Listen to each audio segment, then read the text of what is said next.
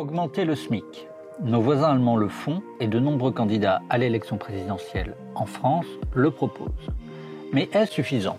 Pas tout à fait à en croire Laurent Berger, secrétaire général de la CFDT, qui appelle à reprendre le travail sur les grilles salariales dans leur ensemble, branche par branche. Cet entretien a été animé par Thierry Pêche, directeur général de Terra Nova. Bienvenue dans la Grande Conversation 2022.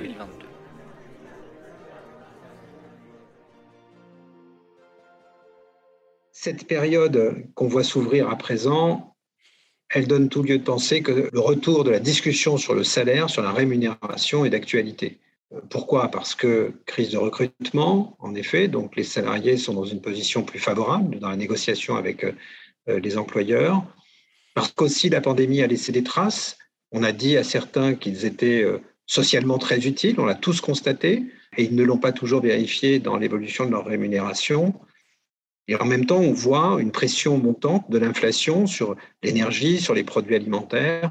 Dans ce contexte-là, Laurent, est-ce que euh, c'est le moment euh, d'une politique salariale beaucoup plus offensive?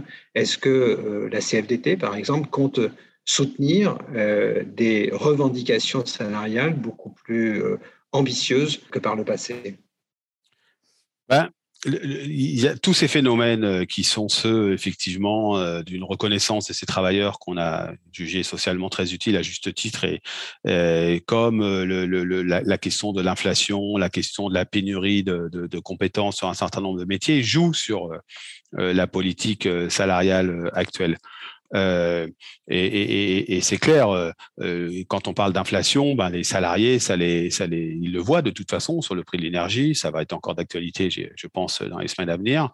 Mais euh, on n'est pas encore dans, la, dans, dans, dans ce qu'on appelle la spirale inflationniste, c'est-à-dire euh, une boucle prix-salaire et euh, qui s'entraîne. C'est pas vrai, parce que beaucoup de, de, ce qui joue aujourd'hui, c'est une forme de, euh, de, de, revendication de longue date, de problèmes de structurels d'inégalité salariale. Parce que moi, je considère pas que tous les salariés sont égaux par ailleurs, quelle que soit leur situation. Nous, ce qu'on constate, on est une organisation qui de plus en plus devient une organisation de salariés plutôt modestes nos plus gros syndicats, quand c'était Chimie Énergie Île-de-France, euh, etc., il y a quelques temps, maintenant, c'est Propreté Île-de-France, euh, Sécurité Île-de-France, ces services euh, Bouches-du-Rhône, etc. Donc, on voit bien qu'on ces travailleurs-là, ils ont, ils ont décidé, c'est parmi eux qu'on trouve les 2 millions de personnes pauvres qui occupent un emploi.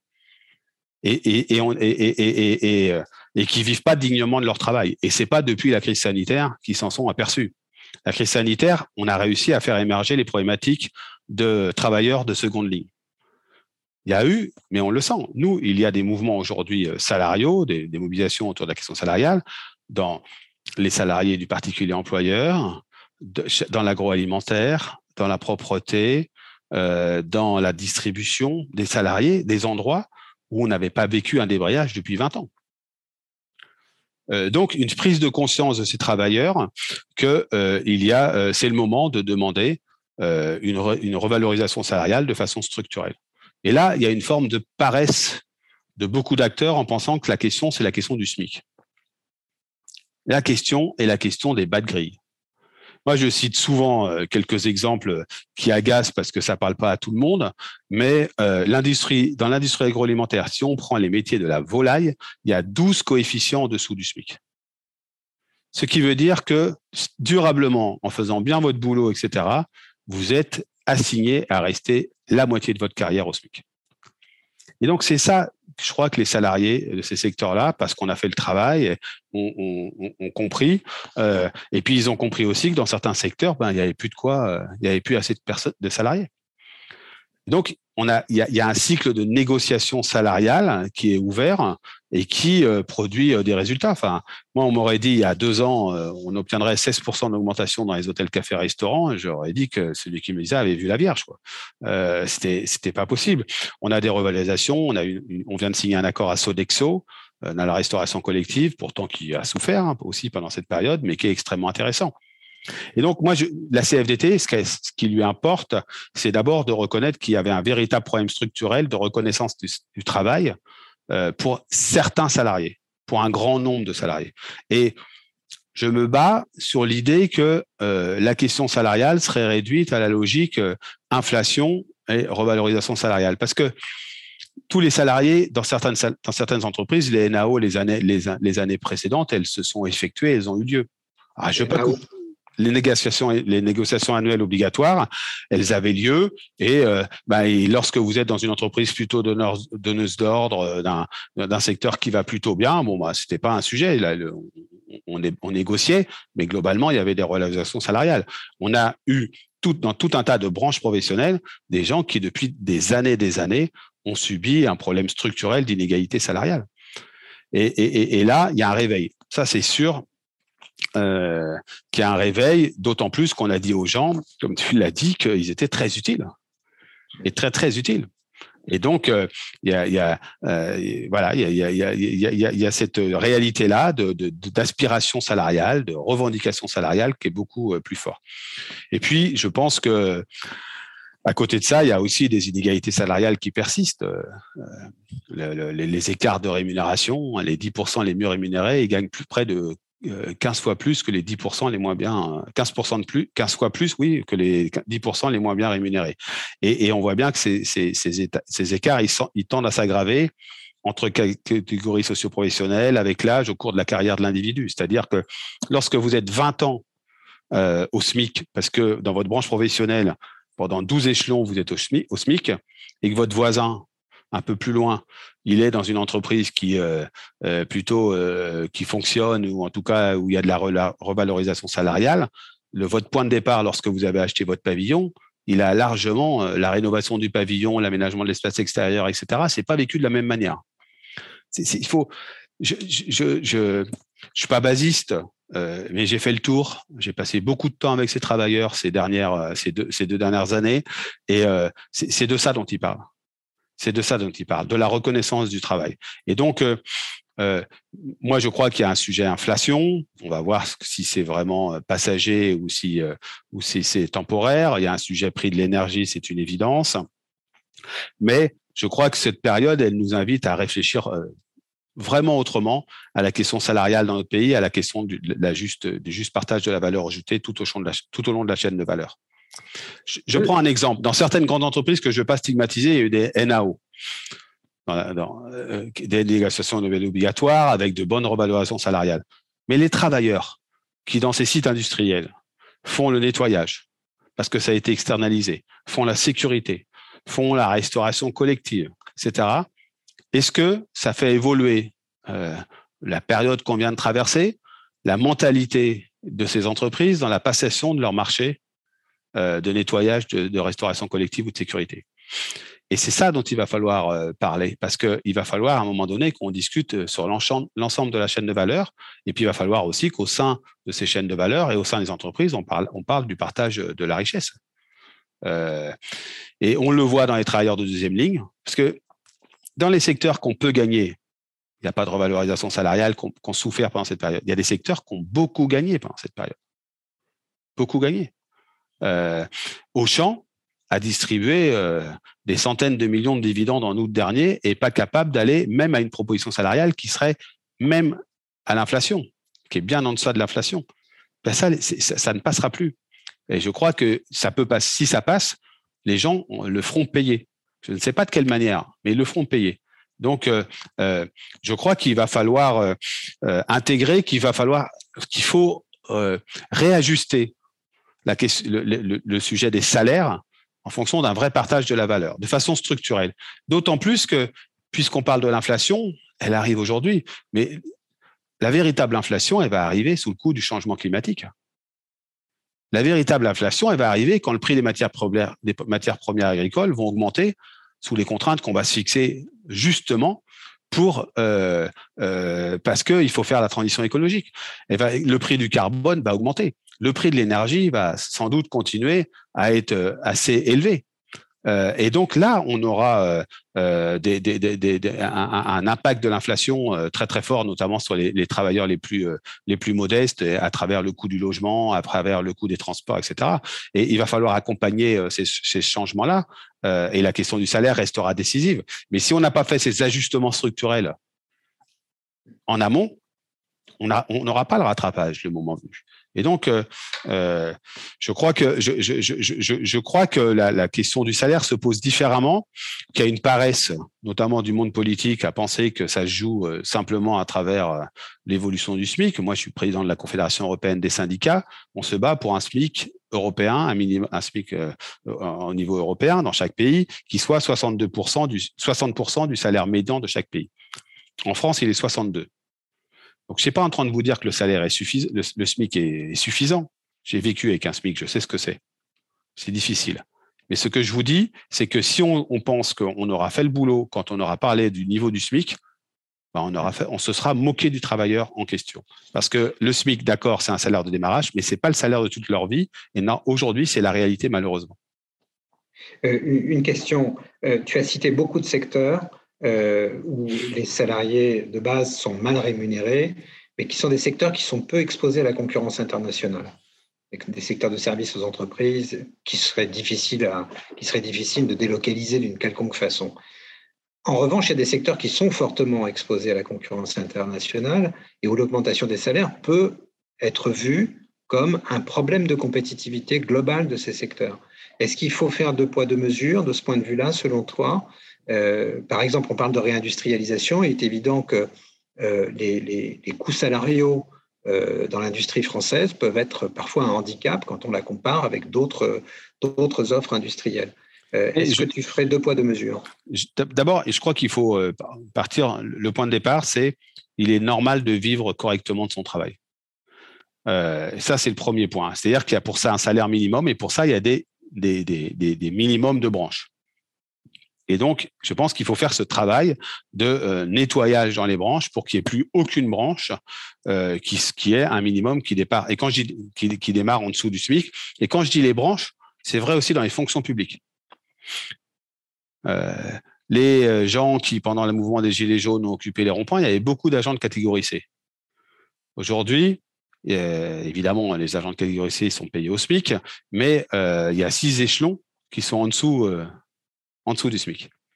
Donc, il faut faire ce travail de revalorisation en disant c'est quoi vivre dignement de, son travail. Pardon, peut-être tu pourrais expliquer, parce que ça risque de ne pas être clair pour tous nos auditeurs, euh, comment il se fait qu'il y ait des échelons inférieurs au SMIC, alors que le SMIC est un salaire euh, d'ordre public social auquel on ne peut pas déroger. Il, faut franchir, il faut avoir franchi tous ces échelons pour pouvoir espérer dépasser le SMIC ensuite. C'est ça, c'est ça. C'est évidemment que dans ces entreprises, heureusement, parce qu'il y a un cadre légal, euh, les salariés sont payés, ou ces administrations, les salariés sont payés au SMIC.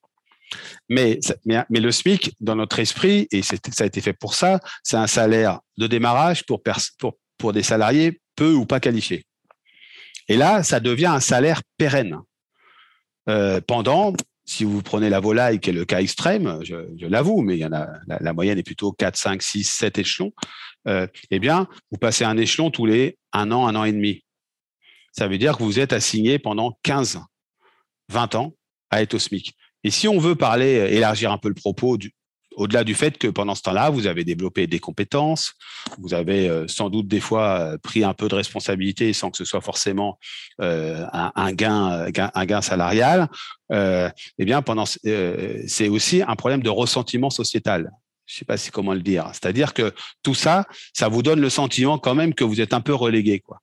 Vous êtes un peu assigné à être un bas salaire et potentiellement un travailleur pauvre. Pas partout, on va pas se raconter d'histoire parce que ça dépend des territoires, etc. Mais quand même. Et donc, euh, euh, moi, moi, je pense qu'il y, a vraiment ce travail-là à opérer.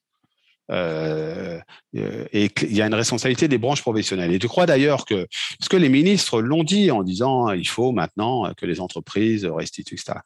Mais ça doit se mettre à. à il, sert à rien quand on gouverne d'être le ministère de la parole. Il faut se donner les moyens de le faire. Moi, je crois qu'il faut réfléchir à la façon dont on contraint des branches parce qu'il y a des aides aux entreprises à ne pas pouvoir rester avec des minima en dessous du SMIC. Mais ensuite, sur la question salariale, l'autre élément de la question salariale, une fois qu'on a fait, on aurait fait ces ajustements structurels, c'est la question du juste partage de la valeur ajoutée créée. Et là, euh, il n'y a pas de revendication salariale dans une entreprise qui est en train de flancher et de perdre du fognon. Je connais pas ça. Les salariés les représentants du personnel, ils sont pas dingos. Mais dans, nombre d'entreprises, eh bien, euh, il y a de la richesse créée et elle doit se répartir. Et le problème qu'on a, c'est que euh, quand on réfléchit chaîne de valeur, en haut de la chaîne de valeur, s'il y a un haut et un bas, en tout cas au moment où il y a l'entreprise finale qui produit le, bien ou le service, eh bien, euh, cette répartition de la valeur, elle se fait, grosso modo, même si elle se fait insuffisamment, mais elle se fait pas dans la, dans la suite de la sous-traitance.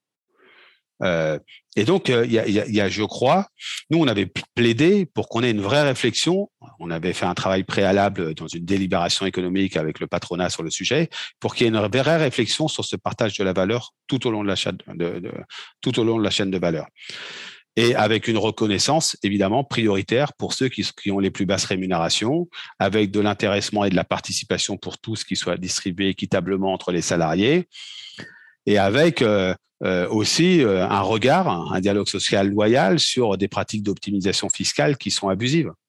Aujourd'hui, quand on regarde ce qui se passe dans nombre d'entreprises, il n'y a pas de fraude fiscale, il y a de l'optimisation fiscale qui prive évidemment la puissance publique de ressources, mais qui prive qui aussi de, juste répartition de la valeur bah, Les salariés. Parce qu'une fois que vous avez fait de l'optimisation fiscale, vous partagez ce qui, reste euh, de,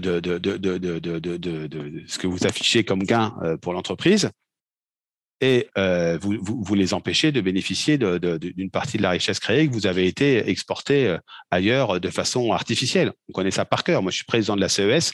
Je discute suffisamment avec mes camarades néerlandais pour comprendre comment ça se passe. Donc, le, le, je crois qu'il faut qu'on rentre dans cette logique de discussion autour du partage de la valeur ajoutée. C'était un travail qui avait été enclenché, euh, euh, qui avait été souhaité à un moment donné, qui a, pris fin, qui n'a pas été plus loin, parce que euh, parce que, y a, pour finir là-dessus, il y a des inégalités évidemment entre les plus hautes et les plus basses rémunérations. Il y a des inégalités intrasalariales. Une dernière question sur ces questions de rémunération, Laurent. Évidemment, les candidats à l'élection présidentielle ont conscience du fait que le pouvoir d'achat est la préoccupation majeure aujourd'hui des, électeurs. Euh, certains proposent d'augmenter le SMIC, on en a parlé. Euh, d'autres disent euh, qu'ils vont procéder d'une autre façon, en baissant les cotisations sociales, par exemple les cotisations retraite, pour augmenter le salaire net des salariés, notamment de ceux qui sont en dessous de 2,2 SMIC, je crois. Est-ce que cette, euh, cette direction te semble souhaitable? Non, c'est une, négation de la solidarité.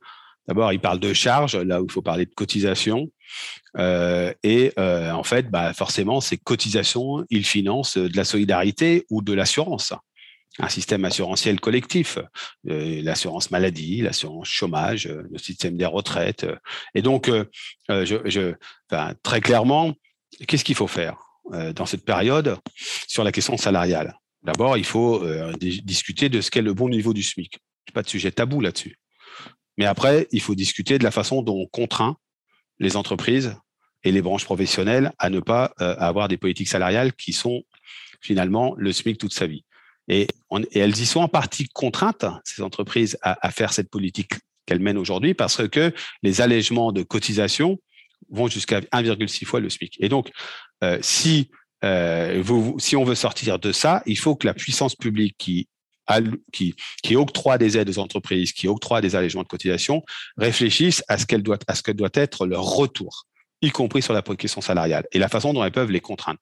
Puis troisième élément, euh, euh, je, crois qu'il faut lancer une vaste réflexion sur le partage de la valeur ajoutée dans l'entreprise euh, et dans les chaînes de valeur et, de regarder comment, sur la question de la participation, moi c'est un sujet que j'ai en moi depuis longtemps, eh bien, quand on construit un paquebot, désolé, hein, c'est un peu un réflexe nazérien, quand on construit un paquebot, il n'y a pas les, seulement les 2000 salariés de, des chantiers de l'Atlantique qui le construisent il y a 8, 9, 10 000 salariés qui participent d'une manière ou d'une autre, eh bien, lorsqu'on on, distribue de la participation, de l'intéressement parce que euh, on a créé de la valeur et on a, on, a créé de la richesse, euh, j'aimerais bien qu'on puisse s'interroger sur comment on fait pour que l'ensemble de ceux qui l'ont fait, c'est-à-dire les 8, 9, 10 000, en bénéficient.